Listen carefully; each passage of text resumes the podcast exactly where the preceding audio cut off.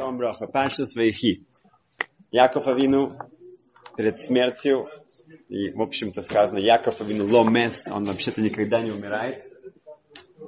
И он прощается со всей своей семьей. Он дает благословение каждому из своих сыновей и также, также своим эм, внукам, которые он поднимает на уровень сыновей. Это Ефраим и Минаша.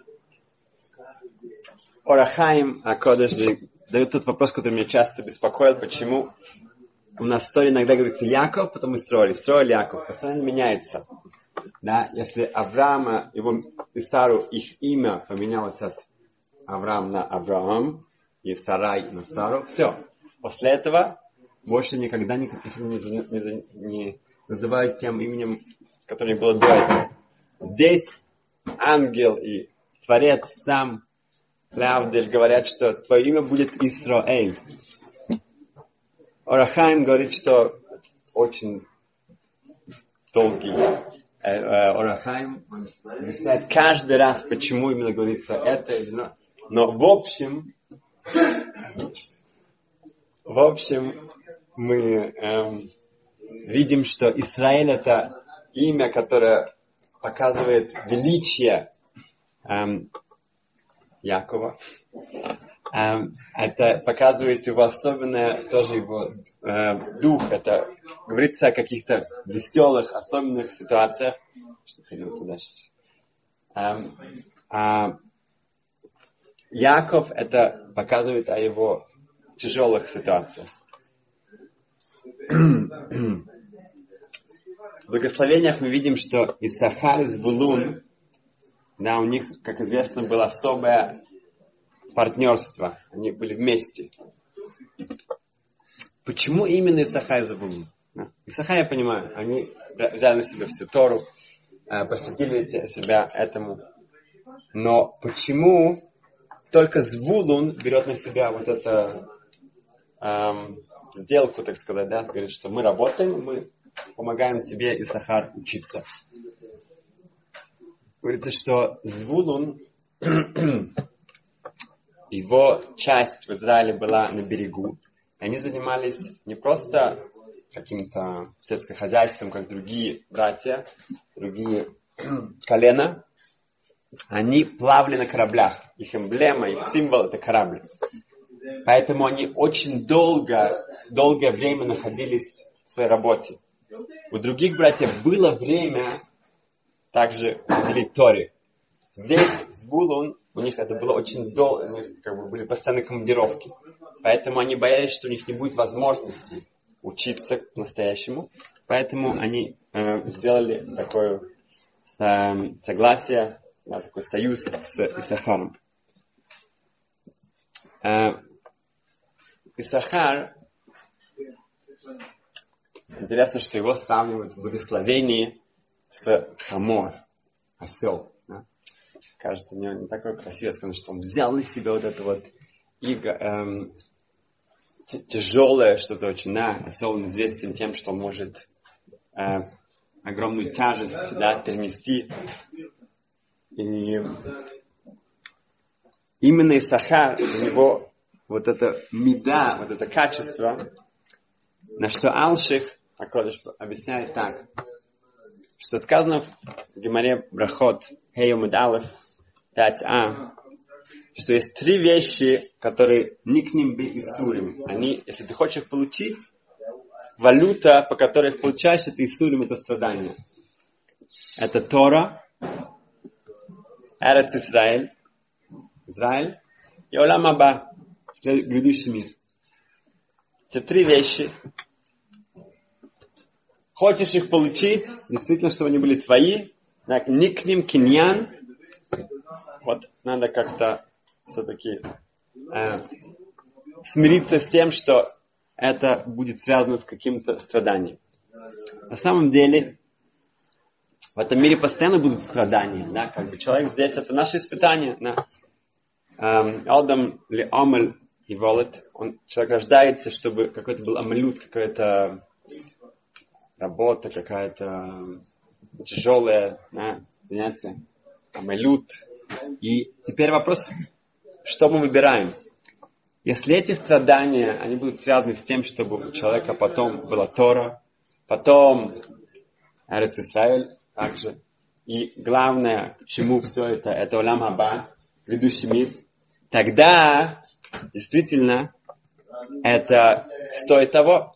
Это что-то, что нас, это останется с вами. Но если эм, человек старается, да, и у него много энергии, времени, сил уходит на другие вещи, то потом, потом, к сожалению, да, а ничего не останется. То, что мы говорим каждый раз, эм,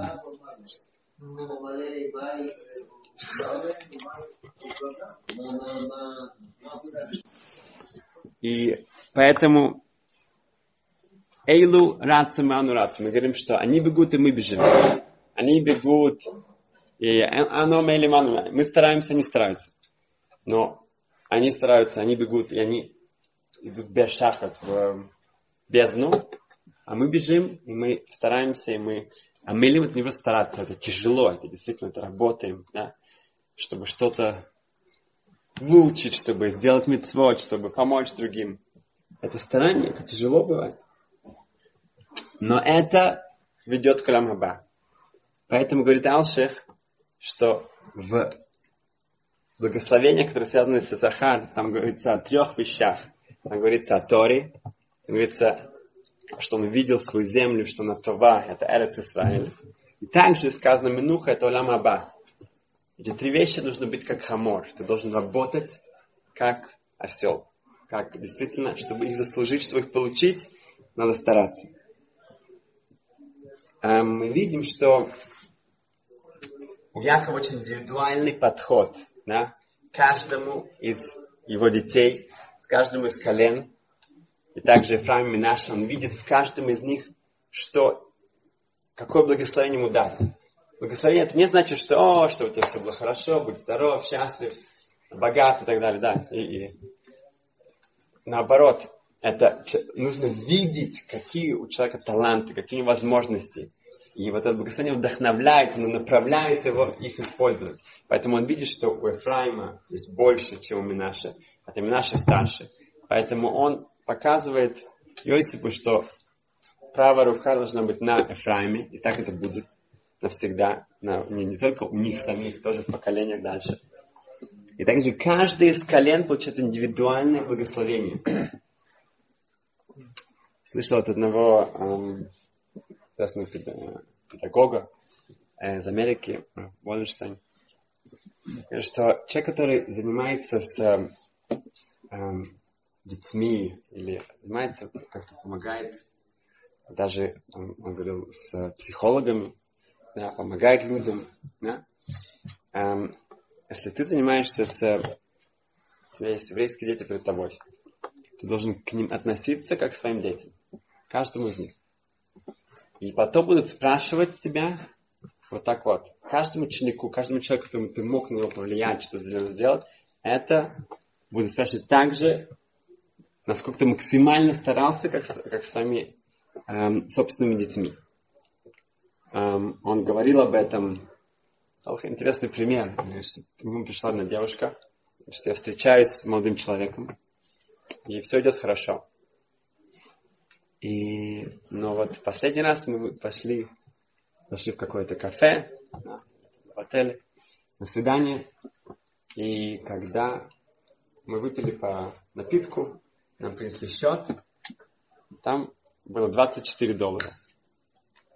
Был счет но за два напитка. Ну, очень дорого. Окей. Ну. И он удивился, и он не оставил на чай ничего. Он заплатил кредитной карточкой, не оставил на чай. И она его спрашивает, она спросила его, ну, своего раба, это окей, как бы, ну, так он очень действительно все мне очень нравится, все это хорошо. Аня сказал, что я тебе говорю, как моей дочке. Ни в коем случае него такого не, не, не выходить замуж. Ни в коем случае. Подумать, что он, ну как бы, ладно, он удивился, она как бы, да, очень было дорого и настолько. Он говорит, во-первых, это хилашан. Ты религиозный человек. А, ты приходишь в это место, садишься. Принято давать чай. Значит, ну, что ты в кипе, ты в шляпе, чтобы ты не было. Ты сейчас репрезентируешь еврейский народ. Все, значит, ты должен себя вести. Как? А, тебе жалко, это твои проблемы. Да, в следующий раз это самое, иди сам купи в магазине, садитесь на скамейке, это самое. Да, все, ты сейчас находишься в этом месте, веди себя соответственно. Во-вторых, он говорит, это благодарность. Есть обслуга, есть официант, они, они от этого живут. Да, они тебя обслуживают. Они если, если у него к этому официанту нет благодарности вот этой простой, когда ты ему будешь приносить еду, и ты будешь что-то он тебе скажет, ну, ты это делаешь, делай, да, как бы. Не будет благодарности дома тоже. Беги от него. Да? Так бы я сказал моей дочке. Но ну, послушал. Когда он выступал в одном большом месте, там было сотни всяких учителей, то он, сказал, он говорил об этом, что если кто-то хочет иметь дело с учениками, с ученицами, да, то должен к ним относиться каждому из них как к своим детям. И после этого к нему один из uh, учителей, он провожал его там до машины, и он бежал ему, и был такой весь побледневший, он в шоке, все, я, тогда я кончаю свою карьеру, я больше не буду этим заниматься, такая ответственность, это чтобы я как-то, мне, мне будут спрашивать, вот как же я вот так, да, дома ты вот так себя вел со своим там сыном, а вот с учеником было не настолько, да. Это же ну, такая ответственность. Он сказал, ты можешь остаться. Если ты, ты испугался, ты так все ты, а, тебе, остальным я не знаю. Но ты действительно это принял к сердцу, ты можешь, теперь ты можешь остаться. Когда он говорил с психологами, психиатрами, а, работу в еврейских общинах, он спросил их, у вас, естественно, есть имена каждого вашего пациента. Да? Имя пациента, его мамы. Да? Вы, естественно, молитесь за них. Да? Каждого. Да?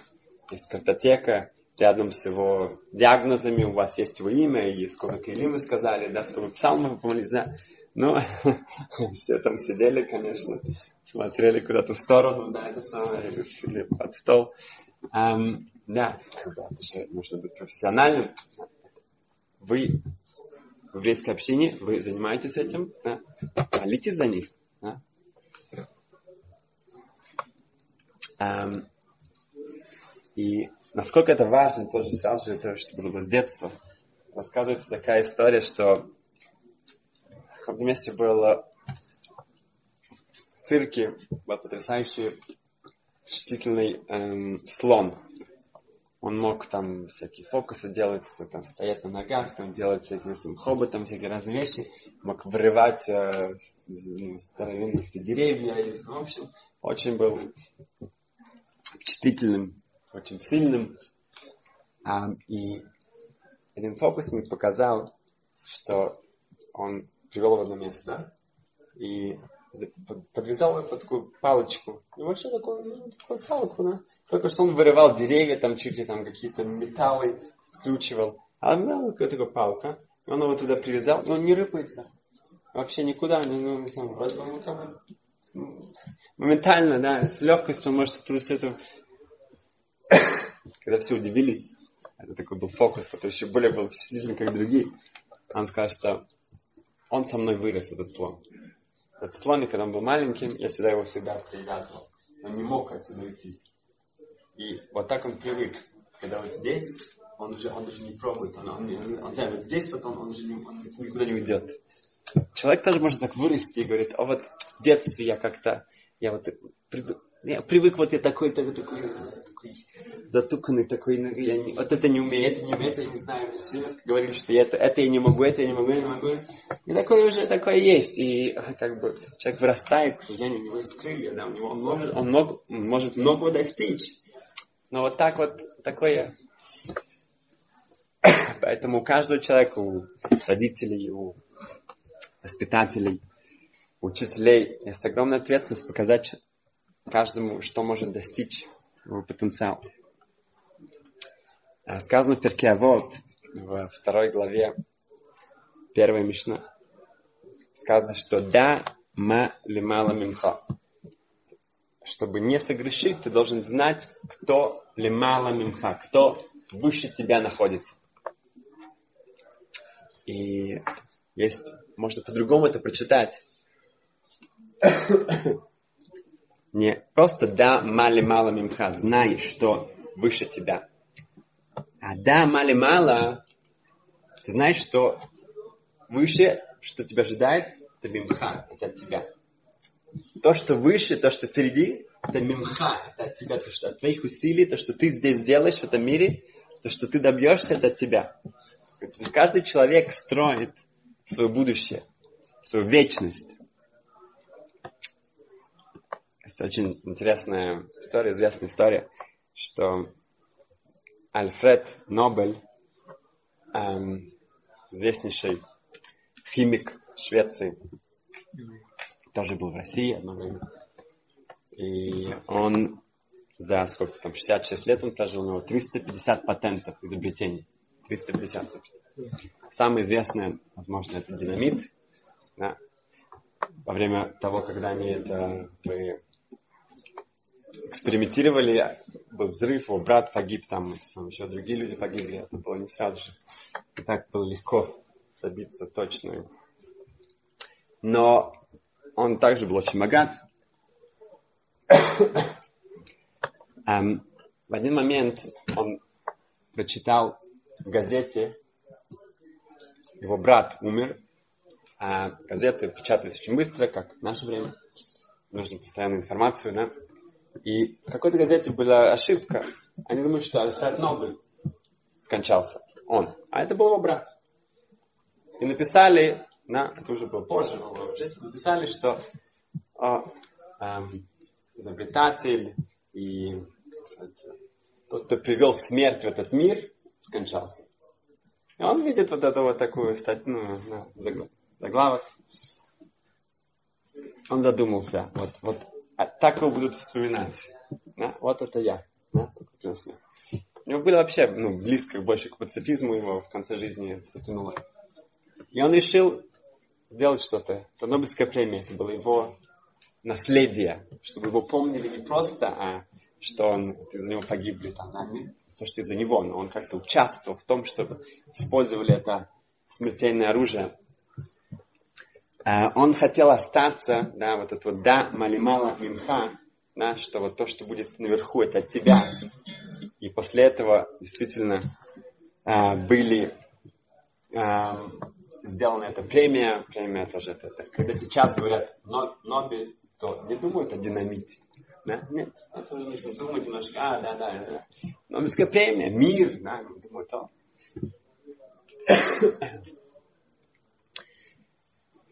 И закончим еще одним интересным вопросом на данное время короны.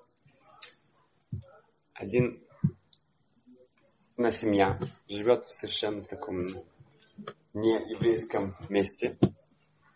И рождается сын. Корон очень практически невозможно кого-то ну, пригласить. Надо делать бритмилу, обрезание на восьмой день. Так получается, что он узнает, что в этом городе есть один, еще один еврей. Они знают друг друга. Очень-очень богатый человек. У него тоже родился сын. Но не в тот же день, а на день позже. Один раньше, скажем. Не важно. Один раньше. Окей. Он э, узнает, что тут будет делать. Тому проще он заказывает Мойля, тот, кто, ну, специального, кто, человек, который делает обрезание, у него частный самолет, он его прилетает, он сам хорошо. Тогда этот, э, его зовут Иша, Иша звонит этому Мойлю, который должен приехать, и говорит, могли бы вы, пожалуйста, остаться на еще на один день? У меня здесь битмила. Он говорит, я прошу прощения, нет, нет такой возможности. У меня уже есть битмила в других местах, все уже обговорено, я не могу. Не могу. Тогда он обращается к своему приятелю, э, Михаил, отцу этого богачу, говорит, а можно было бы, да, чтобы вы сделали бритву не на восьмой день, а на девятый день. Давайте его пригласим на следующий день. Он может на один день, да, он может это все еще сделать. На два дня он не может прилететь. Но давайте сделаем вам на девятый день, тогда он сможет сделать тоже моему сыну. Равин Михаил обратился к Равзиль Баштин и говорит, что мне делать? Я, если не скажете да, я, я готов. Авдей Иерусалим для ответа он использовал другую историю, которая была много лет назад, во время еще эм, занавеса, железного занавеса. Эм, один еврей из Америки был в России, в Советском Союзе. И там была группа евреев, которые начали соблюдать заповеди. У них не было кошерного тфилина. Теперь у него был собой. И они его умоляли оставить для них тфилин. Если он оставляет тфилин, тогда он как минимум на один день не сможет одеть тфилин. Потому что пока он возвращается в Америку со всем этим временем, он, пока он добудет новый тфилин, пройдет больше, чем сутки, он не сможет сам одеть. Что ему делать? Хорошо вопрос, да? Там будут люди, один за другим, десятки человек, может быть, каждый день одевать филин, да, как-нибудь там подпольно. Он раздобудет себе новый тфилин, но один день, как минимум, он не оденет тфилин. Рабляши сказал, не давать тфилин. Сейчас у тебя есть тфилин, ты обязан сделать все, чтобы каждый день ты одевал тфилин. Если ты не одел тфилин один день, ты все, ты потерял, это никак не, нельзя исправить. Помолился, ты можешь молиться завтра еще как-то это исправить. Ты не можешь это исправить. Можно сделать чего? тебя, у тебя сейчас есть возможность одевать каждый день, все, ты не можешь кому-то дать. Они, не, они обязаны одевать филин, когда у них есть филин, у них нет филина. Им это прощается, у них нет никакой авары, нет никакого греха. Но для тебя, у тебя есть филин, поэтому ты не можешь его дать. Поэтому говорит то же самое здесь. Михаил, у тебя есть возможность сделать твоему сыну, ему восьмой день. Не можешь это откладывать. Потому что у того человека, у него нет возможности, он ее выполнит потом. Когда у него будет возможность, может, пройдет еще неделя, пройдет корона в этом месте, он поедет, или ему, ему кто-то прилетит, и все будет хорошо. Но когда у тебя есть эта мецва, она перед тобой, тогда ты обязан ее выполнить вовремя. Без Сашем, чтобы мы эм, взяли все это вдохновление от весь Сефер Берешит, от эм, книги Берешит, которую мы заканчиваем, и чтобы все наши эм, посты, они уже стали праздниками. Спасибо.